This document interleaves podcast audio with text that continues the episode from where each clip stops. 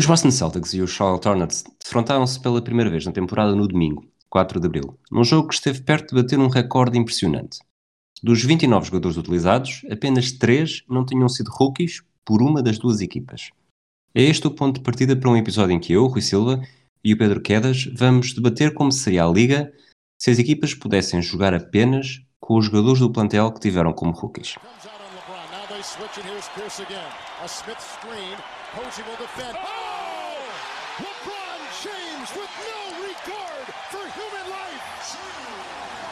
Boston only has a one-point lead. Greer's putting the ball on a play. He gets it out deep, and Havlicek steals it.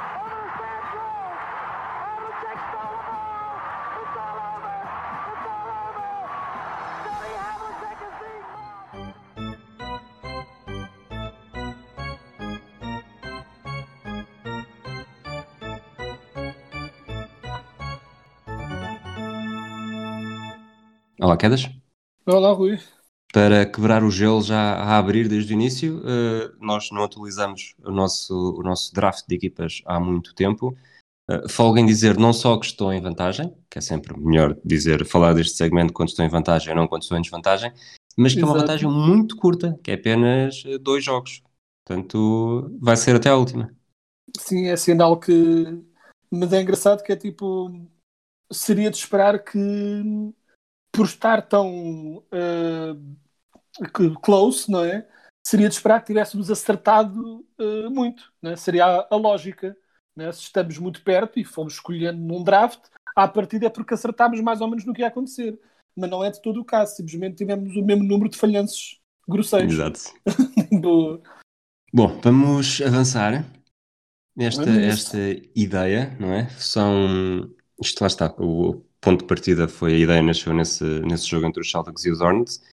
E, e depois, desde então, estivemos a, a construir a nossa base de dados, uma lista que foi, que foi feita com base na segunda-feira, 5 de Abril, já está desatualizada, já houve jogadores que estavam, que estavam numa equipa, sobretudo naqueles contratos de 10 dias uh, que já estão noutro e outros contratos que já foram feitos, portanto a base são, são destes jogadores que estavam, que são 480 80 e agora estou perdi-me aqui nos números, mas são 487 jogadores que estavam na, no, nos plantéis uh, no dia 5. Alguns ainda não tinham jogado e fica já aqui uma referência que os jogadores que tinham contratos de 10 dias e não tinham jogado, portanto, tecnicamente não tinham qualquer minuto na NBA, eh, foram contabilizados como se fossem parte do plantel. Vai dar uhum. jeito para algumas estatísticas, mas não vamos falar deles porque ninguém, ninguém quer saber deles, nem sequer sabíamos que eles existiam. Um, Exato. As estatísticas que importam uh, são estas. As equipas com mais e menos jogadores nesta condição de, de rookies pela equipa onde estão, uh, em 2021, os Hornets uh, lideram com 14, Celtics e Warriors com 12, Utah Jazz com 11, Denver Nuggets com 10, e no extremo oposto, diria eu sem grande surpresa, três candidatos ao título, Brooklyn Nets com 2, Clippers com 3, Lakers com 4. Primeira pergunta, surpreende estes, estes valores? Eh, não, não necessariamente. Também, uma coisa que eu notei também aqui ao olhar pronto, para estes jogadores e a fazer as equipas e essas coisas é que hum, nota-se nota um bocadinho às vezes que é as equipas que dependem do draft para crescerem e as equipas que não dependem do draft para crescerem, não é? Nota-se um bocadinho essa diferença. Acho que a única equipa assim a única equipa que eu notei que, tipo, das equipas assim bastante fortes, há algumas que fogem um bocadinho ao estereótipo de equipas grandes constroem contra tantas estrelas e não o inverso, mas tipo, algumas subvertem essa expectativa, mas de um modo geral, não. Tipo, é, é um bocadinho. Os big markets dependem menos do draft para crescerem, os small markets dependem mais disso. É um bocadinho. É, é aquela. É a lógica lá paliciana, é verdade lá paliciana, mas que aqui está perfeitamente comprovada pelas estatísticas. Avançando e sem, sem grande pelo menos dizer que Lakers, Clippers e Nets seriam os, os três maiores prejudicados nesta, nesta lógica, até porque os jogadores Sim. que estão nos plantéis e que se estrearam como rookies na, nestas equipas não são propriamente grande coisa. Uh, Faço-te a pergunta se, se isto fosse verdade de hoje para amanhã, quem é que era o. Se isto fosse lógica, não é? Só, só se pudesse jogar com os jogadores que foram rookies pela, pela sua equipa. E rookies é a uh, primeira equipa, porque há muitos jogadores que na época de rookie jogaram por mais do que uma equipa. Portanto, conta mesmo os primeiros minutos pela NBA. Exato. Quem é que seria campeão, na tua opinião? Uh, bem, este é um bocadinho estranho de dizer porque uh, eu vou dar a minha resposta, mas vou dar em, em duas partes, por assim dizer. Para explicar. Okay, então, é... antes, antes da primeira parte, deixa-me só dizer que eu tinha uma, e tenho aqui ainda, na verdade, o documento uh, com uma resposta que é clara. Eu tenho, tinha, tinha vários, vários padrões, tenho uma equipa com 5 estrelas, várias equipas com 4, mas sinceramente, de ontem para hoje, até por culpa também de um podcast que eu ouvi, de um episódio, uh, comecei a, a, duvidar um pouco da minha própria escolha. Mas uh, lançando este, este suspense, diz-me então a tua primeira parte. Uh, é muito simples. é se estamos a viver. A minha dúvida é se estamos a viver no mundo real de agora ou se estamos a viver num mundo em que estes jogadores existem e estariam todos saudáveis e disponíveis. Ok, percebo perfeitamente o que estás a dizer. Uh, o... porque, se, porque, se, estiverem todos disponíveis, é claramente os Warriors, para mim. Se, não, se o Clay Thompson não está disponível, a coisa muda de figura. para mim é tão simples quanto isso. Ou seja, se existe, se existe Clay Thompson, para mim os Warriors eram campeões. Se não existe Clay Thompson, então o meu, pronto, o meu, o meu ranking muda um bocadito. Eu fiz exatamente o, tive o mesmo problema. Os Warriors são a minha única equipa de 5 estrelas. Eu, nós não falámos disto, mas até porque depois também gera discussão, não vale a pena estar. Um, discussão, debate. Uh, não vale a pena estar a, a, definir tudo antes. Eu parti do princípio que eram jogadores uh, ao dia de hoje, e, e, os Warriors acho que pecam um bocadinho. Nós olhamos para esta equipa uh, ainda com, com base naquilo que fizeram no passado, e parecendo que não, já passaram alguns anos, portanto, os jogadores não são exatamente os mesmos. Sim, um... o Draymond Green não é a mesma coisa que era o Draymond Green. Apesar de eu continuar a achar um jogador incrível, não é o Draymond Green que era nos Warriors de campeões. Portanto, isso Sobretudo. Exatamente. Pronto. Mas partir do princípio que todos eles estavam saudáveis. Uh, a 100% do que o 100% em 2021 significa. Portanto, o Clay Thompson estaria uh, recuperado das suas lesões, uh, capaz de jogar. Provavelmente não, também não vai ser exatamente o mesmo jogador, se é certo que a qualidade de lançamento não duvido que, que seja afetada por esta longa paragem, mas uh, o Clay Thompson também é um jogador que depende um pouco das suas, das suas constantes movimentações para ganhar espaço e acredito aí que possa, que possa ficar um pouco mais lento e menos é. ágil. E acima de tudo, em... defensiva, e defensivamente poderia perder um bocadinho, porque ele é um dos melhores defensores da equipa, uh, por causa também da capacidade de colar um jogador não é? e não deixá-lo passar com o corpo debilitado, com as mudanças, né, com o movimento lateral afetado, pode não ser a mesma coisa também. Pronto. Precisamente. Portanto, concordamos nesta, nesta equipa de topo, mas se realmente os Warriors, e os Warriors conseguiriam fazer um 5 com Steph Curry, Clay Thompson, Kent Bazemore, que eu não fazia ideia que tinha sido, que tinha, tinha sido voltado, rookie né? pelos Warriors, exatamente. Sim, tinha sido rookie pelos Warriors. Uh, Draymond Green e James Wiseman. James Wiseman também já esteve melhor do que está agora, mas uh, continuo a achar que este 5 é capaz de ser o melhor. Uh, tirando os Warriors da equação, uh, que equipas é que tens em segunda linha? Tive assim uma grande dúvida nas próximas duas, mas em última instância uh, estava um bocadinho a ver o, a decisão foi feita pelos jogadores periféricos e ainda assim acabei por ir neste momento para o Utah Jazz. Porque eles, a equipa, porque o core da equipa é essencialmente o mesmo é, é essencialmente baseado nas escolhas deles. Falta o Conley. E, diz me uma coisa, farias um 5 com Donovan Mitchell, Royce O'Neal, Joe Ingles, Derek Favors e Rudy Gobert ou mudavas alguma coisa? Não, faria esse, faria esse. Uh, seria essencialmente isso.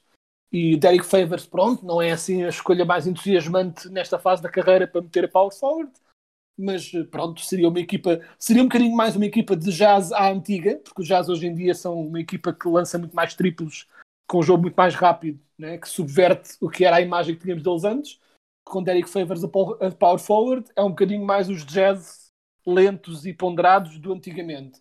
Mas ainda assim eu olho para esta equipa e vejo grande parte do core da equipa que está em primeiro na liga. Ou seja, não vejo uma diferença enorme entre esta equipa. Falta, acima de tudo, o Conley.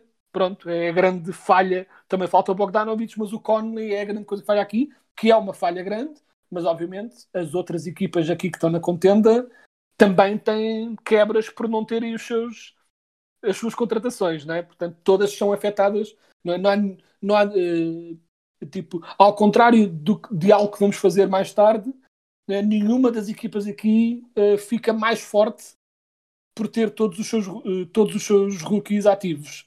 Tipo, não vejo, não me lembro de ter visto nenhuma equipa que tenha ficado melhor, ou seja, que estaria melhor hoje em dia se tivesse todos os seus jogadores rookies.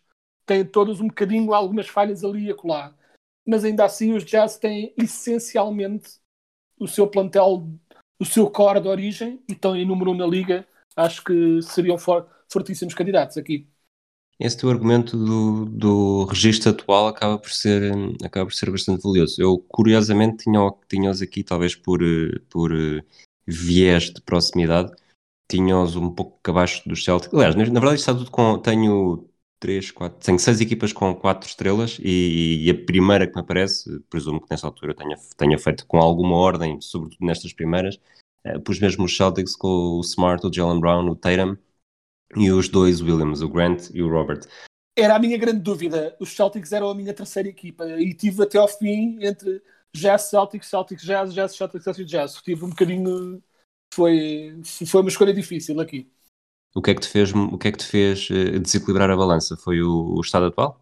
A performance, porque no papel, se eu olho só para potencial e o que eu acho dos jogadores, eu gosto mais desta equipa dos Celtics do que, do que gosto do que estou a ver do Jazz mas um bocadinho. É um, mas chega uma altura em que contra factos não há argumentos. A verdade é que esta equipa dos Celtics, pura e simplesmente, não está uh, neste momento, olhando então para neste momento, não estão a corresponder. Eu acho que é uma equipa mais talentosa do que as do Jazz, olhando para estes jogadores no papel, mas não estão a jogar tão bem como o core dos jogadores do Jazz. Então eu, na dúvida, dei crédito aos líderes uh, de, de, deste ano, por assim dizer. Muito bem. Aqui aqui num, num, ainda nas quatro estrelas, mas num segmento seguinte, onde há claramente, eu diria que há claramente uma posição, pelo menos, que, que está a faltar e por isso não estão mais acima.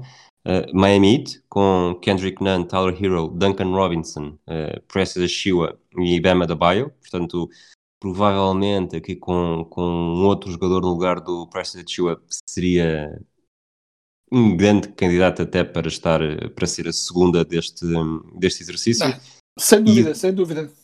E pela mesma razão, os Denver Nuggets com o Jamal Murray, Monte Morris, Michael Porter Jr., Nikola Jokic e Ball Ball. É, provavelmente aqui, sendo que o Monte Morris também não é necessariamente grande espingarda, comparando com a qualidade dos, dos outros jogadores, uh, o Ball Ball também é capaz de ser aqui o, o ponto mais fraco e esta equipa lá está com dois jogadores, isto aqui também é o, estamos aqui nos Cs, mas com com jogadores de um nível, com, acho que foi a qual tu disseste, periférico, um bocadinho mais elevado, eh, teria feito a diferença. Sim, sem dúvida, sem dúvida. Uh, essa é mesmo, é, este core de três dos Nuggets que foi todo conseguido através do draft é fortíssimo, não é? Este core de Jamal Murray, aliás, é o core que está uh, essencial da equipa neste momento e que está, falando de forma atual, numa forma incrível neste momento. Estão a jogar muito bem e o Michael Porter Jr.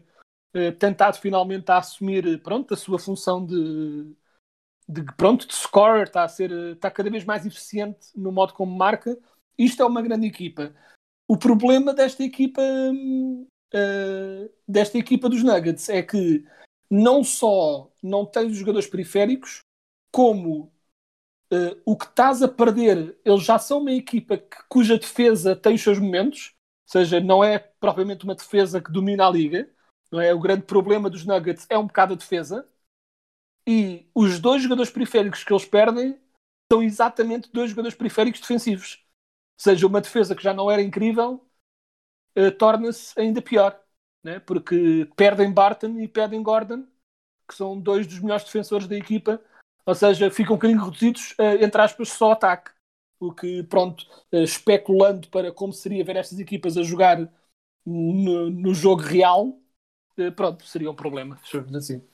E sobre o ZIT? Era a tua quarta equipa? Uh, era a minha quarta equipa. Um, acima de tudo, porque, mais uma vez, isto, uh, muitos dos jogadores que estão aqui são o core da equipa atual dos Heat. Falta, pronto, tipo, faltam. Falta o Dragic, que é um upgrade em relação ao Nan, mas não é assim um upgrade, é mais um upgrade em jogos a valer do que necessariamente. Pronto, na época regular, acho que Exato. Ou seja, eles não perdem assim tanto em jogar com o Nano em vez do Dragic de vez em quando. Não, é assim uma quebra enorme, mas a quebra de, de, de Butler para a Chua, e eu gosto do Achua, tipo, é grande, não é? Tipo, não, obviamente não é a mesma coisa, uh, tipo, E aí, e, tipo, e estamos a falar de uma equipa do Heat que eu gosto muito e eu acho que vão ser.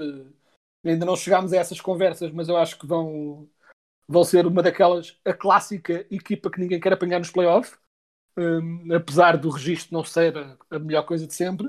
Uh, mas não obstante, pronto, faz aqui falta alguns jogadores dos que eles contrataram, mas não deixa de ser um core bastante forte e é uma prova que, que o Heat tem também o que quase parece estranho porque são uma equipa que tende a ser conhecida mais por uh, caçar estrelas, não é? O Miami Heat é uma equipa, não é? o Pat Sim. Riley a caçar as estrelas e no entanto tem feito um ótimo trabalho não só de apanhar talentos, mas também de desenvolvê-los, de dar-lhes tempo que é uma, parte importante também disto, que é estes jogadores têm jogado. O Nan tem jogado, o Tyler Hero tem jogado, o Duncan Robinson tem jogado. E é assim que se desenvolvem talentos, é colocando-os a jogar. Os Miami Heat, que quando fizeram isto, estávamos numa altura em que o Hassan Whiteside tinha tido uma época clássica do Whiteside, com né, imensos ressaltos e imensos blocos, e são inteligentes o suficiente, ao contrário uh, de se calhar outros GMs ou outros fãs mais uh, atraídos pela box score uh, pura e dura, eles perceberam automaticamente o que tinha no Adebayo e hesitaram nem um segundo em, mandar o em dar um chute no Whiteside e dar ao Adebayo a titularidade automática e pronto, e foi o que se viu dele, né? tipo, tornou-se automaticamente um jogador uh, essencial para a equipa e neste momento, pronto, o segundo o segundo só, pronto, o segundo melhor jogador da equipa e um dos melhores postos da um dos melhores postos da, da liga. Mas porquê? Também porque lhe deram, porque não hesitaram em perceberam isto é um talento enorme, vamos pô-lo a jogar. E não fizeram isto sendo uma equipa.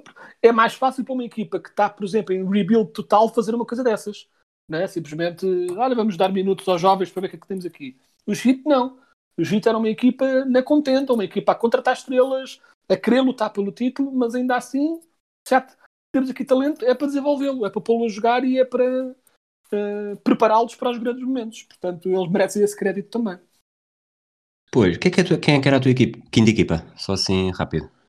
A minha quinta equipa era uma dúvida entre era entre os Nuggets, só que os Nuggets Sim. tinham o, o, tal problema coisa, e achei uh, os Hawks, que têm uma equipa, é essencialmente a equipa que tem hoje em dia, não há uma diferença Sim. gigante, mas é. Portanto, Hawks, Trae Young, Kevin Herter, Cam Reddish, DeAndre Hunter e John Collins, não é?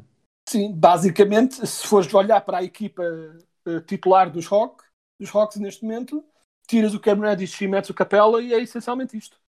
Portanto, não há uma grande diferença, não que os Hawks sejam uma equipa que esteja a dominar, mas são uma equipa forte tipo, e boa, tipo, tem problemas defensivos e é por isso que não estão mais acima nesta, nesta lista, mas não obstante, isto é uma boa equipa, sem dúvida legítimo dizer que seriam a equipa, a equipa mais promissora ou achas que, que já passámos por equipas que, apesar de terem jogadores mais uh, consolidados, continuam a ser promissores para aquilo que podem alcançar?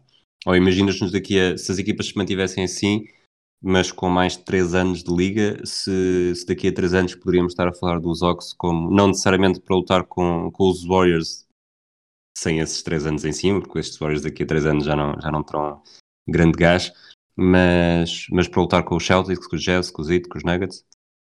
Os Celtics, uh, nós não pensamos nesse frame of mind porque são jogadores já muito estabelecidos, mas o core de três, o, o Smart, sem falar dos, Williams, e acima de tudo o Robert Williams que tem jogado muito bem recentemente, mas mesmo se olhares para Smart, Brown e Tatum, são todos jogadores muito jovens ainda.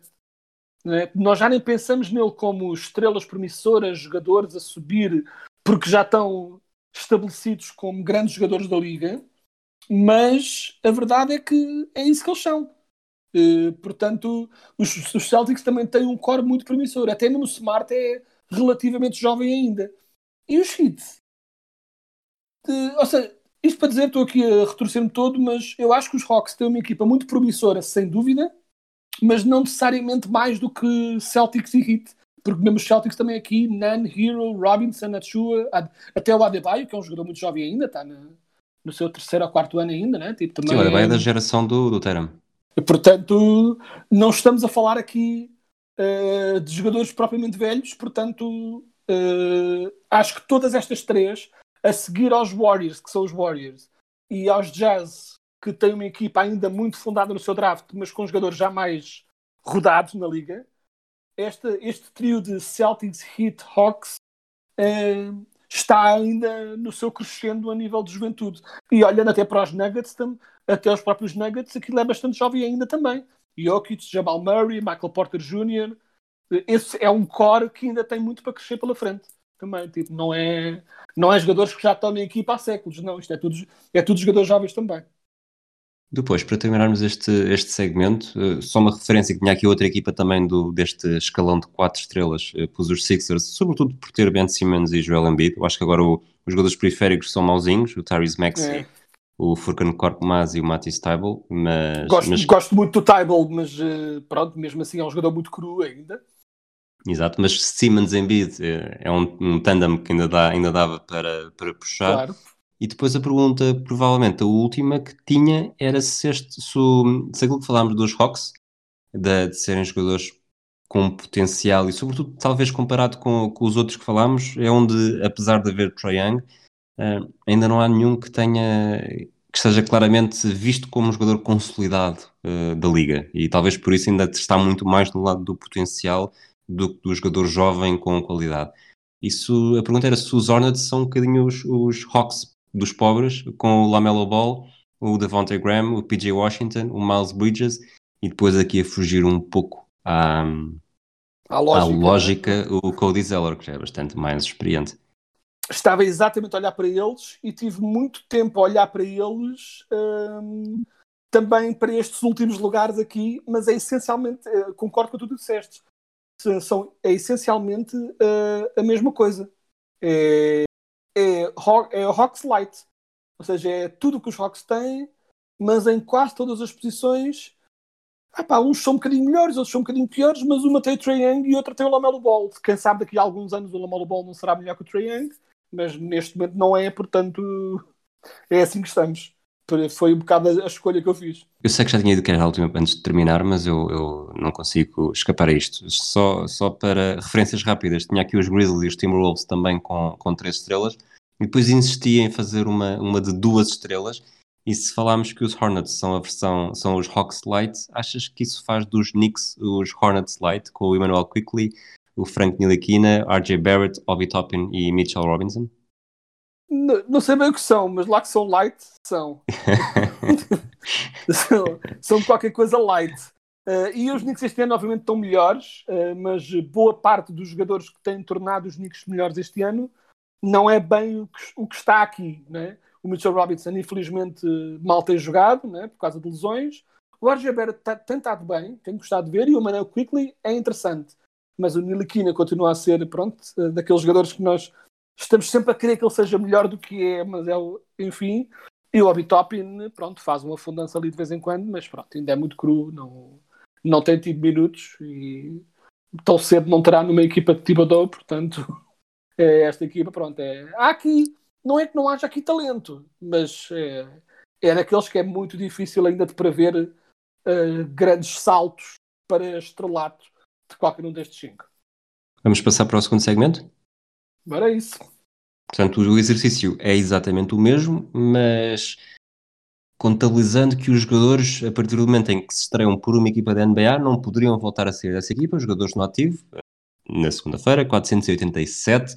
As equipas com mais jogadores, há aqui um, a primeira não é experiência, não é, não é surpresa nenhuma, Philadelphia 76ers, 27, Utah Jazz, 23, Boston Celtics, 22, Denver Nuggets, 21, depois, no extremo oposto, uh, Orlando Magic e Pelicans com 13, Wizards, Clippers e Bucks com 12, Pacers, Mavericks e Nets, uh, mesmo no fundo, com apenas 10. Pergunto duas coisas. Se há aqui mesmo um, um trust process verídico e se os 10 dos Pacers é a coisa que mais te surpreende. Mas em que sentido é que perguntas se os 10 Expliquei mal, expliquei mal, eu sei, vou, vou tentar eh, este, nesta lista, portanto, aqui o que tu vês é, são os Sixers estão no topo, uh, muito por culpa de terem tido muitas escolhas também nos últimos anos, escolhas, escolhas de topo, portanto, mesmo que os jogadores não fiquem na equipa, vão acabando por rodar, mas são jogadores de qualidade, portanto, naturalmente, tendo mais escolhas, é como os Celtics com 22, tiveram tantas escolhas nos últimos anos que fizeram e que ainda estão na liga, mesmo que possam não chegar ao segundo contrato. acredito que ainda assim grande parte deles chegue. Eh, em contraponto, eh, nós, se, na, se há pouco falámos que os Lakers, Nets e Clippers não se surpreendem, não tenham jogadores rookies, eh, os Pacers fazem parte de um mercado que nós associamos a que tem pois. de construir sobretudo a partir do draft. Mas não é uma equipa que nós, pelo menos não me lembro de uma troca que eles tenham feito, uma grande troca que eles tenham feito, para, por um jogador, para receber, não necessariamente para quando trocaram o Paul George, mas para, em que se vejam livres de, de, escolhas de draft, portanto tenham feito menos drafts no passado. Mas a verdade é que está aqui uh, com os Nets, que não surpreende, portanto, os Nets tiveram um período quase sem, sem escolha nenhuma. Uh, os Mavericks uh, tiveram a escolha do, do, do, a troca do, do Porzingis e, e depois os Pacers com 10. Acho que é aqui um outlier. É, é um bocado estranho e de facto também não tenho assim uma enorme explicação. Tipo, acho que teria de fazer um, um deep dive maior para tentar perceber o que é que se passou uh, aí para isso acontecer, mas de facto é, é estranho. Tipo, e, uh, é, é, é, mesmo estranho para mim tentar perceber o que é que aconteceu aqui para, para eles terem tão poucos, né? tipo, tão pouca tão pouca matéria-prima, o que é que aconteceu, sabes? Tipo, se calhar a explicação possível é que escolheram tão mal que muitos dos jogadores que escolheram pois. já já foram para fora da liga, não é? Tipo, a única explicação possível é essa, mas não deixa de ser estranho, de facto. E agora estou aqui a ver um. Fui à procura, não tinha, devia ter feito esta, esta pesquisa, mas os jogadores que os Pacers escolheram uh, nos últimos anos, não sei se isto necessariamente depois não, não houve trocas logo nos momentos, mas os últimos Vou recuar até 2015. Kesha Stanley, Goga Bitadze, Gerald Brantley, Aaron Holiday, Alize Johnson, TJ Leaf, Ike Anik Bogo, Caris LeVert, George Niang, Miles Turner e Joseph Young. Portanto, de 2015 são estes. Uh, as ordens: uh, 54, 18, 50, 23, 50, 18, 47, 20, 50, 11 e 43. O Miles Turner é a 11, o TJ Leaf e o Goga Bitadze a 18. Isto leva-me para outra coisa que é, que é os, um argumento que é capaz de fazer sentido, que é os Pacers raramente são uma equipa má. Portanto, Era raramente isso. escolhem na lotaria. E não escolhendo na lotaria é sempre um, um make or miss bastante grande e talvez por isso também não tenham um grande sucesso. Eh, os jogadores que escolhem acabem por não ter uma probabilidade de sucesso na liga menor. Sim, era um bocado o que eu estava a pensar quando estavas a falar, que é a capacidade uh, que é um elogio que lhes fazemos deles de se manterem sempre bons, de mesmo com equipas que durante muitos anos eram vistas como não tendo estrelas ou tendo jogadores, eles uh, vão fazendo muito com pouco todos os anos e como tal acabam sempre por não ter uh, acesso às picos de topo. De certo modo, explica também, quando tinhas falado das equipas com menos jogadores foi um bocadinho o que aconteceu também, por exemplo, com, uh, com os meus Magic, que estiveram tanto tempo entre péssimas escolhas de draft em alguns anos e uh, muitos anos em que estavam sempre ali naquela de eram fraquinhos, mas não fracos o suficiente, fraquinhos, mas não fracos o suficiente, e então estavam sempre a escolher daquele range entre 5 e 10, 5 e 10, que é onde se comete de longe os maiores erros a nível de draft, não é? Quando sais daqueles do topo e começas a entrar nas apostas, é onde geralmente se manda os tiros, os maiores tiros no pé, e nós temos sido profícuos em tiros no pé, uh, de tal modo que já não temos dedos nenhums. Uh, mas, mas pronto, tipo, acho que explica um bocadinho isso. Para terminar aqui o capítulo Pacers, a última vez, acreditando nesta lista, eh, que escolheram no, no top 10 foi em 1989 o George McLeod. Passando para, para aquilo que nos trouxe aqui mais então. Quem é que, se os Warriors recebem o, o estatuto de principal candidato na, no outro segmento de 2021, neste segmento histórico, que, não, histórico ou absoluto, se calhar absoluto é melhor. Absoluto, sim.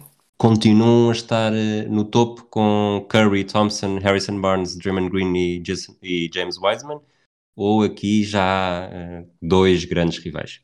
Não, aqui, aqui a conversa muda de figura, eh, porque há algumas equipas aqui. Aliás, para mim, eu tive aqui várias equipas em que fiquei um bocadinho para trás e para a frente, para trás e para a frente, sem saber o que fazer a nível de, de dos meus rankings. Mas para mim há um número um claríssimo e depois vamos ver o resto. Uh, porque os Thunder não só teriam uma versão aproximada da, da, equipa dos Nets, e basicamente os, os, Nets, mas com o Westbrook em vez do Kyrie Irving, e sendo que eu, nestas fases das carreiras de ambos, acho o Irving um pouco melhor que o Westbrook, não é assim uma diferença descomunal, acho o Irving melhor, simplesmente. Mas, uh, mas o Westbrook. Para te levar um título, acho que é claramente para playoffs. Claro, claro, uh, mas não, ainda assim, o Westbrook, Harden e Durant é um core de estrelas. Ah, portanto, as escolhas, as escolhas dos Supersonics contam também, é isso? Uh, sim, é, faz parte. Se não, coitadinhos do Standard. Está a meter contigo. Se não, coitadinhos do Standard. Uh, mas o problema, o problema, entre aspas, a razão porque para mim se torna tão óbvio, é que juntas este trio a Domantas Sabonis e quando o teu pior jogador de longe é o Steven Adams, a tua equipa está bastante bem. Steven Adams não é assim uma estrela enorme, mas é um posto competente QB. E quando ele é à vontade o pior jogador da tua equipa, eh, estás a partir de uma posição de força, sem dúvida. Portanto, para mim, o Standard, para mim, eu quando olhei para isto, o Standard está um nível acima e depois comecei a ver o resto e pronto. E no resto comecei a ter algumas dificuldades em, em saber o que fazer com estas equipas. Neste standard, o, portanto, este, este 5 inicial eu concordo contigo, acho que também é o, o mais forte. Uh, um banco possível teria jogadores como Jeff Green, Jeremy Lamb, Reggie Jackson, Sergi Ibaka e Exato. provavelmente pouco mais, pelo menos de, de, relevante para este, para este painel. A minha pergunta é se os Sixers de alguma forma não teriam uma equipa mais equilibrada eles lá está, têm muito mais para onde escolher, tiveram anos e anos e anos a acreditar no processo e este processo uh, levá-lo-ia neste momento a ter um possível 5 inicial com o Ben Simmons, Drew Holiday, Jeremy Grant, o teu, o teu novo melhor amigo, o Christian Exato. Wood e o Joel Embiid, e uma segunda linha com o Markel Fultz, o Lou Williams, o André Guadala, o Dario Saric e o Nikola Vucevic, que é o teu antigo melhor amigo. Uh, achas que esta equipa, num, em séries por acaso estou a dizer algo que depois já acabei de, de, discordar, porque uma série de, de sete jogos nos playoffs, provavelmente o Westbrook, o Harden e o Durant iam começar a jogar a, a partir dos 40 minutos e, e, talvez a profundidade dos Sixers não fizesse tanta diferença. Mas para uma fase regular, provavelmente os Sixers estão em equipa com, sem grande surpresa, com mais profundidade. Sim, uh, são os segundos no meu, na minha lista e eu na minha cabeça concentrei-me um pouco mais uh, nos 5 do que no banco. Uh, a nível de banco, os Sixers fortíssimos, e até porque tem, quando tens Nikola Vucevic a sair do banco, e até se quisesse ser criativo, podias meter o Vucevic no lugar de Christian Wood, se, se assim o quisesses fazer, uh, não um esquema mais Twin Towers. Eu, por, por, efeitos de equilíbrio da equipa, não o faria, porque ao teres o Christian Wood lá dentro, tens essencialmente. Uh, que fique bem claro, eu acho que o, o Vucevic é melhor que o Christian Wood, pelo menos ainda, sem dúvida.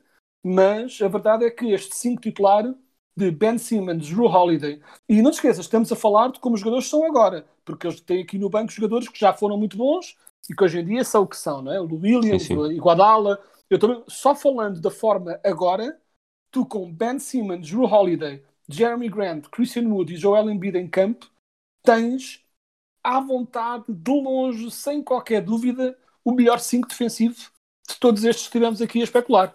Porque não há uma falha neste 5 defensivo. Todos defendem muito bem, se não de elite. Né? Tipo, Ben Simmons, defensor de elite, Drew Holiday, defensor de elite, Joel Embiid, defensor de elite, e Jeremy Grant e Christian Wood, não sendo tão de elite como os outros, são excelentes defensores também. Portanto, a nível defensivo, esta equipa seria demoníaca por completo. E se estivesses com falta de pontos, metias o Vucevic lá dentro uh, para, um, para o lugar da Christian Wood e não te faltariam pontos também. Portanto, esta equipa é muito forte. Eu, uh, esta equipa está tão forte que eu quase ponderei pô-la em vez da outra, mas depois eventualmente pensei, estamos a jogar For All the Marbles e estrelas contam muito. E ainda assim, uh, aquele core de 3 do Standard, com a ajuda de Sabonis e Adams, sobrepôs-se mas esta Exato. equipa é fortíssima, é a mesma coisa.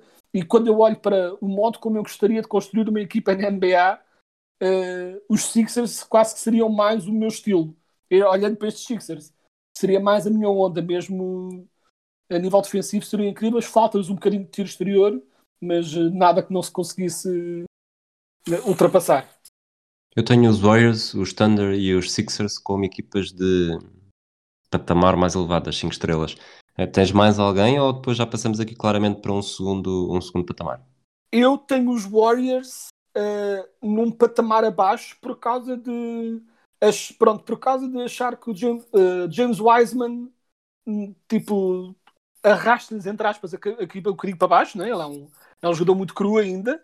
Sim, mas tens a, tens a, equipa do recorde, tens a equipa do recorde, estamos a falar, lá está, eu, eu falo e começo, a, e começo a argumentar contra mim próprio, mas estamos a falar da equipa do recorde de 2016 com o James Wiseman em vez do, do Bogut. Pois, mas não tens a equipa do recorde 2016. Tens a Exato, equipa tens essa equipa 5 anos mais velha. Ora, aí está. Porque se tivesse a equipa do recorde, então era uma conversa completamente diferente. Mas tens a equipa como ela é agora. E mesmo assumindo o Clay Thompson com, com saúde, ou seja, e vamos assumir que o Clay Thompson não só volta com saúde, como volta essencialmente uh, volta uh, uh, a jogar o mesmo que jogaria com a idade que tem agora. Percebes? Tipo, especulando que não, tá, que não tem elas de lesão. Vamos especular que ele voltaria como o Durant voltou, ok? Ou seja, essencialmente o mesmo, mas simplesmente com mais uns anos em cima. Mesmo assim, uh, Barnes e Wiseman, e o Barnes estado a jogar bem, tudo bem, mas estão os furinhos abaixo uh, de alguns assim, e eu coloco, para mim é Thunder em claro primeiro, Sixers em claro segundo, e depois entramos nas no segundo, outras, no segundo patamar com várias equipas muito boas, tanto que há aqui uma que eu em última instância ah, não, fiquei na dúvida. Eu estou a olhar aqui acima tudo para três, em que fiquei aqui a, a matutar para trás e para a frente, para trás e para a frente, como é que as metia. Mas sim, os Warriors estão nessa bolha, mas para mim um bocadinho abaixo das outras. Os Warriors estão numa bolha com mais três ou são, ou são três com os Warriors? Não, eu fiz, eu fiz simplesmente um top 5, mas depois podemos olhar também para as equipas que eu ponderei e deixei de fora, pronto, nas. Uh, okay. Quando, quando tipo, Deixa-me tentar adivinhar então. Escolha. Mas os Warriors estão no top 5, não é? Estão no top 5. Os Nuggets também estão no top 5. Deixa-me ver uma coisa. Os Nuggets uh, ficaram fora da bolha para mim ficaram fora da bolha para ti. Uh, portanto, estamos a ah. falar dos Nuggets com o Jamal Murray, Malik Beasley, Evan Fournier, Michael Porter Jr. e Nikola Jokic, com, por exemplo, Monte Morris e Yusuf Nurkic no banco. Eu até, assumindo um Nurkic com, com mais saúde, tipo, especulando Nurkic na forma da bubble, por exemplo, até poderias especular aqui uma equipa com... Uh, escolhias entre o Beasley e o Fournier para shooting guard e fazia isto Twin Towers com os dois com os dois sim. monstros também, tipo, também era uma opção, mas sim, uh, essa, essa rotação de seis fez-me ponderar e colocou-os para mim ali claramente na bolha. Então já falhei o primeiro, tiraste-me toda a confiança. Mas eu acredito que, já que estamos, a, como tu disseste há bocado, a jogar para todos os berlins, um, uma equipa com o LeBron James provavelmente tem de estar nessa luta, ou não? Como é óbvio, uh, claro que Cavaliers estão, e o facto de o posto ser o Tristan Thompson é a única razão porque não estão ainda mais alto na, na equação. Porque eles têm aqui alguns jogadores bastante interessantes na rotação, mesmo considerando a forma atual. Que sim, que é que farias? Já agora, estou curioso. Portanto, o muito... Kyrie Irving, LeBron James e Tristan Thompson é, é, é limpo. Sim, Mas os Tristan outros Thompson dois por falta, por falta de opções, né? Tristan Thompson por falta de opções e Kyrie Irving e LeBron James porque são Kyrie Irving e LeBron James mas depois sobrou shooting guard e small forward. Sim. E eu, em última instância, acabei por ir para Colin Sexton e Joe Harris, mas okay. uh, por uma questão de lógica posicional, porque pela pura razão, mas a qualquer momento eu poderia chutar o Sexton. O problema é que o Sexton é muito baixo, porque, porque eu queria à força toda meter o Garland aqui dentro, não só porque eu tenho no Fantasy, tipo, não é só por isso, mas porque ele tem estado mesmo a jogar muito bem, não só este, pronto, tem estado a jogar muito bem este ano. O problema é a altura. Se metes uma equipa de Kyrie Irving, Colin Sexton e um, Garland és completamente devorado defensivamente e não é que o Joe Harris seja um monstro, mas ao menos é um pouco mais alto, é um bocadinho mais forte dos close-outs por ser mais alto e ou seja, mau defensor por mau defensor, que seja um nadita mais alto para não ser completamente comido vivo a nível defensivo e nos ressaltos. Mas era um bocadinho esta entre Colin Sexton, Joe Harris e Garland foi aqui uma dúvida, mas mesmo olhando, mas seja qual for que jogue, uma equipa de Kyrie Irving, Colin Sexton, Joe Harris, LeBron James e Tristan Thompson, com Darius Garland a sair do banco ou o que seja, esta rotação de seis, isto é uma equipa que daria que daria luta a qualquer equipa aqui na liga. É uma equipa bastante forte.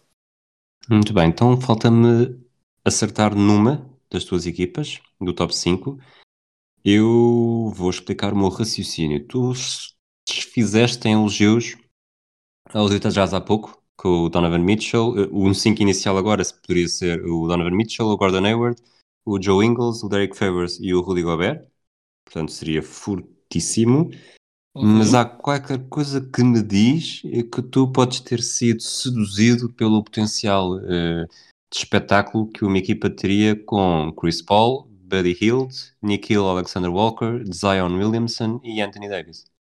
Din, din, din, acertaste muito bem, uh, sem dúvida. Uh, És um vendido. Não, que fique bem claro, a outra, né, tipo, os Utah Jazz com o Hayward lá tipo, são uma equipa que já estava forte e mais forte está. Mas há que, há que lembrar de uma coisa. Quando estávamos a falar dos Jazz no outro ranking, o outro ranking é um ranking em que tipo, nós não falámos tanto sobre isso, mas que foi muito mais fácil de escolher porque houve muitas equipas que não se qualificavam porque, Exatamente. Por, por desqualificação. Né? Não, tinham sequer, não tinham sequer jogadores. Ou seja, eu não sei se metade das equipas sequer tinham um 5 inteiro. Uh, estou a tentar lembrar aqui de cabeça, mas acho que nem isso. Portanto, Eram capazes de ter, mas são, são equipas que, que os 5 que tinham de arranjar são aqueles jogadores de contratos de 10 dias e, é. e, de fim de banco que ninguém conhece, portanto é como se não tivesse. Pronto. Se quisermos é ser picuinhas, dava, uh, para sermos práticos, não. Exato. Agora, aqui, não, aqui estamos a falar de equipas que os resultados já simplesmente ficaram para trás, porque quando todas as outras equipas foram buscar os seus jogadores, de repente foi, ai, ok, espera lá, o que é que aconteceu aqui? Tipo, de repente desceram todas. Mas uh, uma equipa que tem, para já, um frontcourt de Zion Williamson e Anthony Davis é absurdo. Seria automaticamente, sem qualquer espécie de luta, o melhor frontcourt da liga. Tipo, automaticamente. Mas uh, ainda por cima, considerando que o Anthony Davis tem tiro exterior, nem sequer havia um perigo de estar engarrafado no garrafão porque o Anthony Davis teria totalmente capacidade para sair do garrafão para permitir entradas para o cesto do Zion Williamson e terias Zion Williamson e Anthony Davis a fazer pick and rolls com o Chris Paul. Isto seria um disparate completo. Uh, seria Lob City uh, ao cubo, uh, ao quádruplo, ao tudo e mais alguma coisa. Seria um completo disparate. E depois, Buddy Hield e Nickel Alexander Walker seriam uh, peças ótimas para se ter à volta de uma equipa destas. Né? Uma equipa fundada em Chris Paul a gerir o jogo para dois monstros no garrafão, com dois bons atiradores de cá fora e defensores competentes ambos, uh, tipo, a fazerem o seu trabalho cá fora, tipo, a abrir o espaço e a manter sempre a opção do triplo. Esta equipa quando eu penso no que se poderia fazer com estes jogadores a nível de tática, isto é incrível. Basta pensar, e olhando, falando outra vez, outra vez também, estás a falar da defesa, tu olhas para esta equipa e o Zion Williamson é um dos piores defensores desta equipa. E o Zion Williamson é um jogador que, não estando ainda, estando a melhorar nesse aspecto, tem potencial para se tornar um defensor também bastante bom, tipo, com, com um pouco mais de crescimento na liga. Portanto, isto é uma equipa não só espetacular, mas muito equilibrada também, a nível do que, do que dava para fazer a nível de jogo com este talento. Mas uh, acima de tudo é um frontcourt de Zion e Anthony Davis com o Chris Paul a passar-lhes a bola, tipo, chutem-me isso para a veia. Já esgotei também as minhas equipas de, de segundo patamar. Depois tenho aqui, acabo por ter uma lista de quase tudo o que se poderia fazer. Vou, vou dar alguns destaques e depois deixo-te comentar o que, é que, o que é que preferes. Uh, a Brigada do Romático, liderada por, o, por um jovem o, nos Clippers, o Shea Gildas Alexander, com o Eric Bledsoe, o Eric Gordon, o Blake Griffin e o DeAndre Jordan, jogadores com nome, mas que hoje em dia pouco, para pouco mais dão. Uh, os só Lakers... parte, sem querer interromper, desculpa lá, só para dizer uma coisa em relação a isso, e depois vais dizer o resto de seguida, que é esta foi daquelas equipas que eu olhei tipo, e fiquei, uau, wow, que equipe! E depois pensei, ai não, espera, é com, a forma, é com a forma atual. Porque se fosse com cada um no seu pico de forma, aí os Clippers estavam completamente na contenda, porque está uma equipa fortíssima. Com todos na sua, né, no seu topo de forma, isto é uma equipa muito boa. Mas com a forma atual, esquece lá isso siga em frente. Mas pronto, continua, desculpa. Depois, não consegui encontrar nenhuma razão, e esforcei-me, não consegui encontrar nenhuma razão para os Grizzlies não jogarem com Mike Conley, Jamarant e Kyle Lowry e no, no backcourt e depois Jaron Jackson Jr. e Marco Gasol, porque eu tinha de arranjar uma forma de pôr os, os três bases que os Grizzlies têm, têm, têm mostrado alguma apetência para, para escolher bases destes. Uh, os Heat são praticamente a mesma equipa. Os Bucks têm, teriam Malcolm Brogdon, DiVincenzo, Tobias Harris, Giannis e Ilyasova. Uh, poderia haver aqui uma discussão para uma série muito boa, com as coisas a correrem bem, poderiam lutar por algo mais. Não sei se os Timberwolves saíam da cepa torta com o Rubio, o Lavine, o Wiggins, Kevin Love e o Carl Anthony Towns. Os teus Magic, sinceramente, uh, acho que não faria grande diferença. Os Suns também não têm grande coisa de especial. Os Blazers com o Lillard, McCollum, Will Barton, Zach Collins e Lamarcus Aldridge. Se o Lamarcus Aldridge tivesse menos de 5 anos em cima, talvez uh, fosse aqui algo bastante, bastante interessante. Se bem que acho que aqueles 5, se não chegaram a jogar todos juntos, foi porque o Zach Collins só chegou depois, sem, sem certezas. Uh, os Kings, uh, Kings também escolheram muito ao longo dos últimos anos. Darren Fox, Halliburton, Bogdanovich, Bagley e depois Whiteside ou da Marcus Cousins. E sinceramente não tenho aqui mais nada assim para. Tenho aqui outras equipas, mas acho que não vale a pena estar a falar delas. Um, para onde é que queres ir?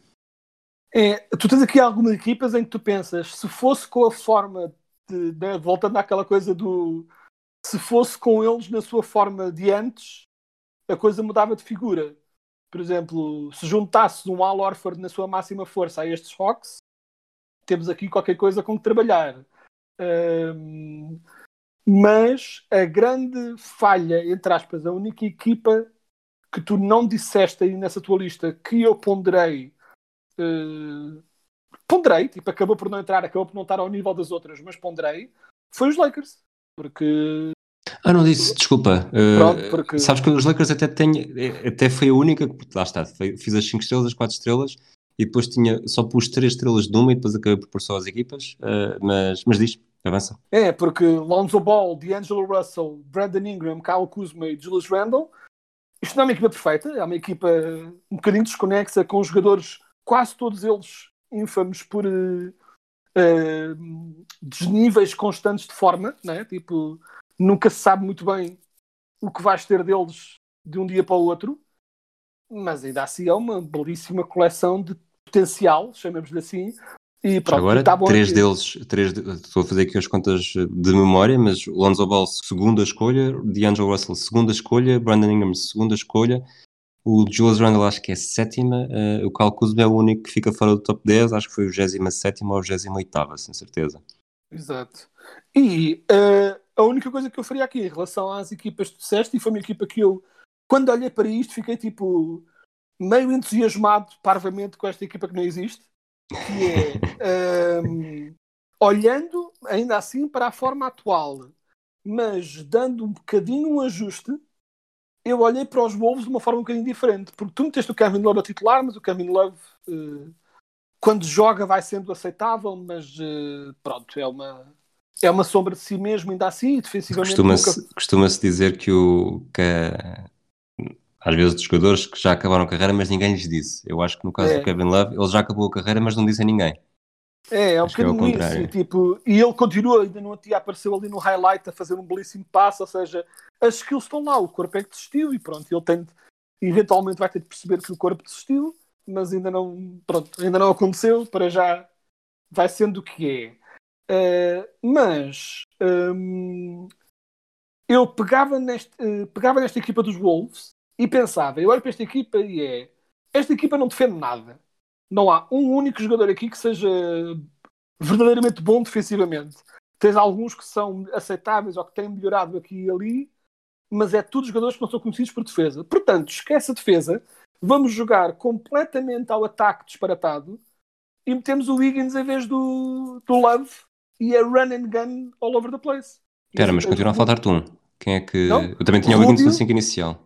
Não, uh, com Anthony, o Anthony Edwards. Edwards. Oh, ok. Ricky okay. Rubio, o Ricky Rubio a point guard, Zach Lavine a shooting guard, Anthony Edwards a small forward, Andrew Wiggins a fazer as vezes de power forward, mas na verdade é uh, o que seja, small é ball. um wing small ball a correr e o Towns também a correr, todos a lançarem triplo, menos o Rubio, mesmo o Rubio QB, tipo, francamente era pelo menos interessante a nível de perceber quantos pontos é que esta equipa conseguiria marcar. Seria assim um exercício interessante de ataque ao disparate e com a vantagem de eu olho para esta equipa e não veria aqui grandes problemas em uh, toda a gente querer a bola. Seria, consegue estabelecer assim uma hierarquia clara de Towns e Lavine são os grandes marcadores, Anthony Edwards e Wiggins nas sobras e o Rubio a passar a bola.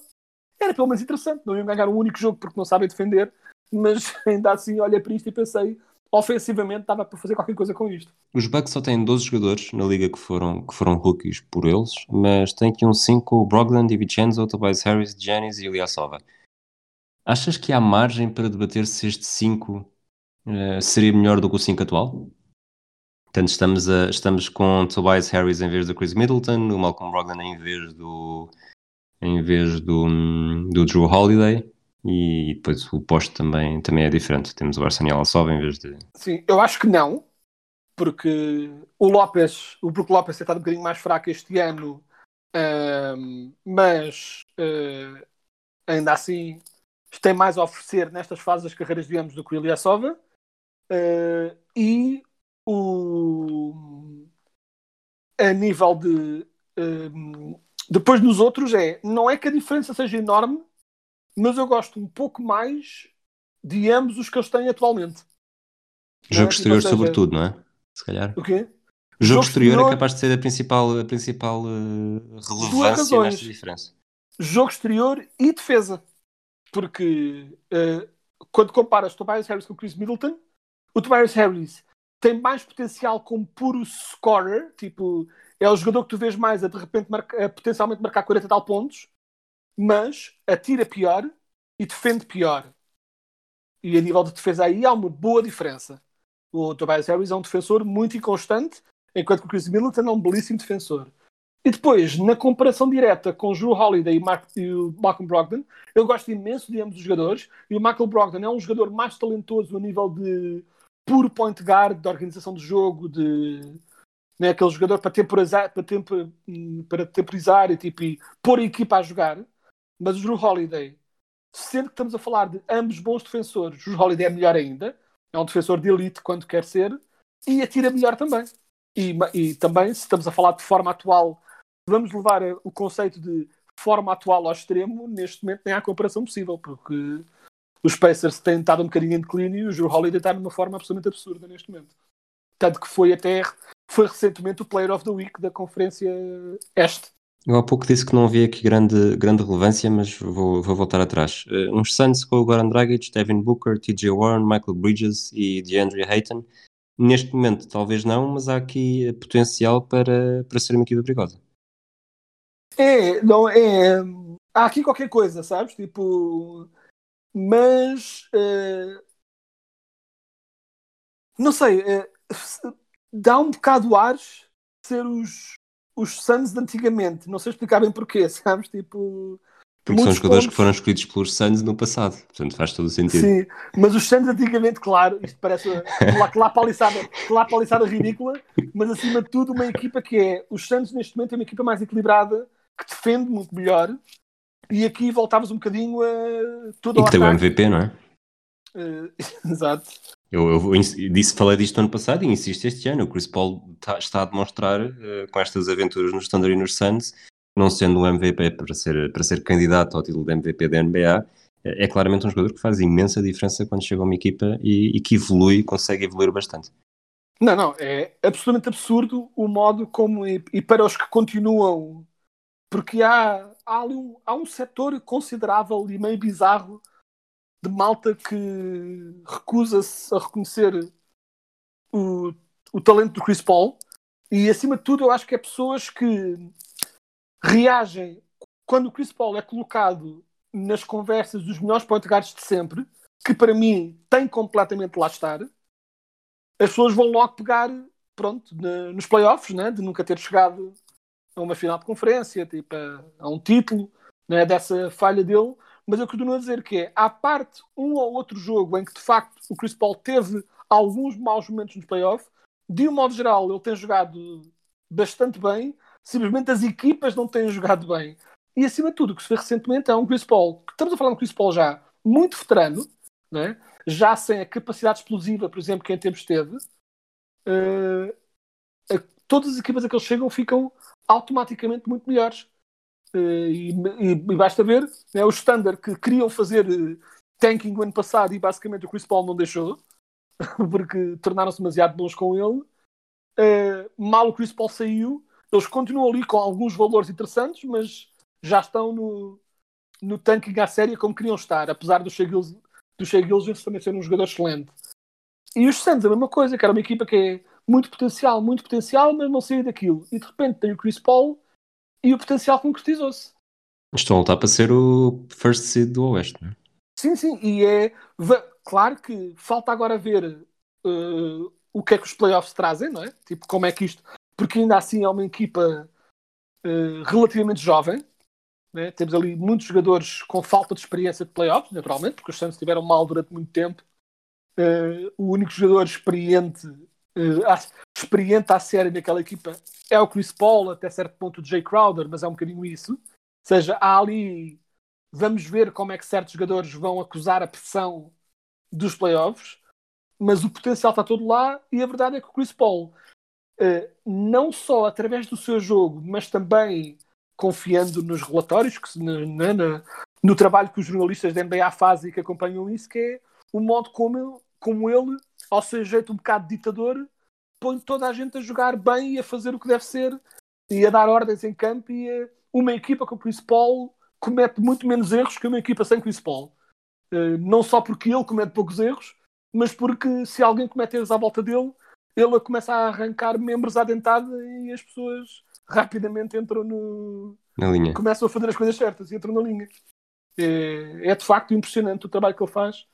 Coisa. Uh, dito isso, pronto, estes Suns, a falta de Chris Paul é mesmo uma grande falta. E é por isso que acabaram por não entrar na, na minha equação. E isto, apesar de eu gostar muito do Goran Dragic.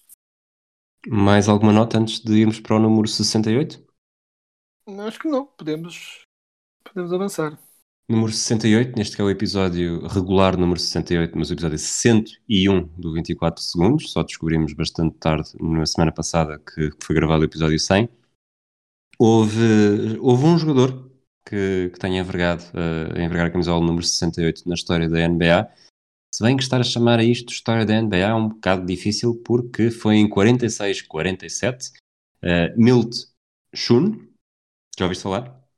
Uh, claro, então, esse grande pois, jogador é, que. Uh, aliás, só mesmo um casual da NBA é que não conhece o Milt Schoen, tipo, por amor de Deus. Nasceu a 25 de fevereiro de 1922, no Indiana. Um, morreu em 18 de janeiro de 2015, com 92 anos. E nesta temporada de 46-47, com o número 68 nas costas, jogou pelos Detroit Falcons, tinha 24 anos Uh, ele era poste, tinha mais de 2 metros e mais de 100 quilos. As estatísticas deles não ajudam porque, porque nesta altura, quando se fala em postes, pensa-se sobretudo em ressaltos e nesta altura os ressaltos não eram contabilizados. Mas as estatísticas que existem, uh, eh, 2,9 pontos por jogo, 0,3 assistências, uma, uma eficácia da linha de lance livre de 42,5% e lançamentos de campo de 21,6%. Portanto, era um poste que provavelmente também só servia para iluminar, para iluminar a estrada, porque não dava para, para muito mais. Eh, ele depois, nesta época, recorde de pontos foi 10. Eh, ele em 49-50 eh, jogou por uma equipa que eu, desculpa, vou ter, não consigo decorar isto, vou ter de ler. pelos Sheboygan Redskins. Conhece esta equipa? Uh, conheço o nome da cidade porque Sheboygan, sempre, foi pois. porque sempre foi dos nomes mais cómicos a nível de cidades americanas, mas não conhecia a equipa de todo. Pronto, eles ficaram, ficaram com o registro de 22-40 da NBA em 49-50, terminaram em quarto na, na divisão Oeste. Uh, ele aqui já melhorou um bocadinho, 8 pontos, 1,4 assistências por jogo, uh, eficácia linha de lance livre subiu para 65%, de lançamentos de campo para 41%, embora ele nesta altura já jogasse com o número 14. Uh, fez 24 pontos uma vez, é o seu recorde de carreira. Não sei se tens alguma coisa a dizer sobre o Milchun. Não, só que apenas que qualquer jogador que tenha jogado em Sheboygan merece o nosso destaque. Portanto, o quantas mais. Que mete, que mete, 24 segundos, o podcast, o podcast que mete o dedo na ferida, não é? Sheboygan. Exato. Mais alguma coisa? Uh, não, não, acho que já dedicámos uh, suficiente tempo a essa lenda que era o Bill Tchun terminamos por hoje. Uh, próximo episódio, muito provavelmente contigo também, Quedas. Já temos o, o alinhamento mais ou menos feito. Vamos voltar a falar ou a fazer uh, um draft, mas mais pormenores na próxima semana. Um abraço a todos e até à próxima.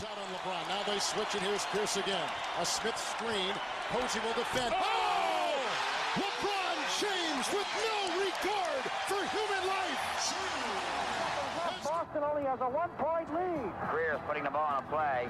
He gets it out deep, and Havlicek steals it.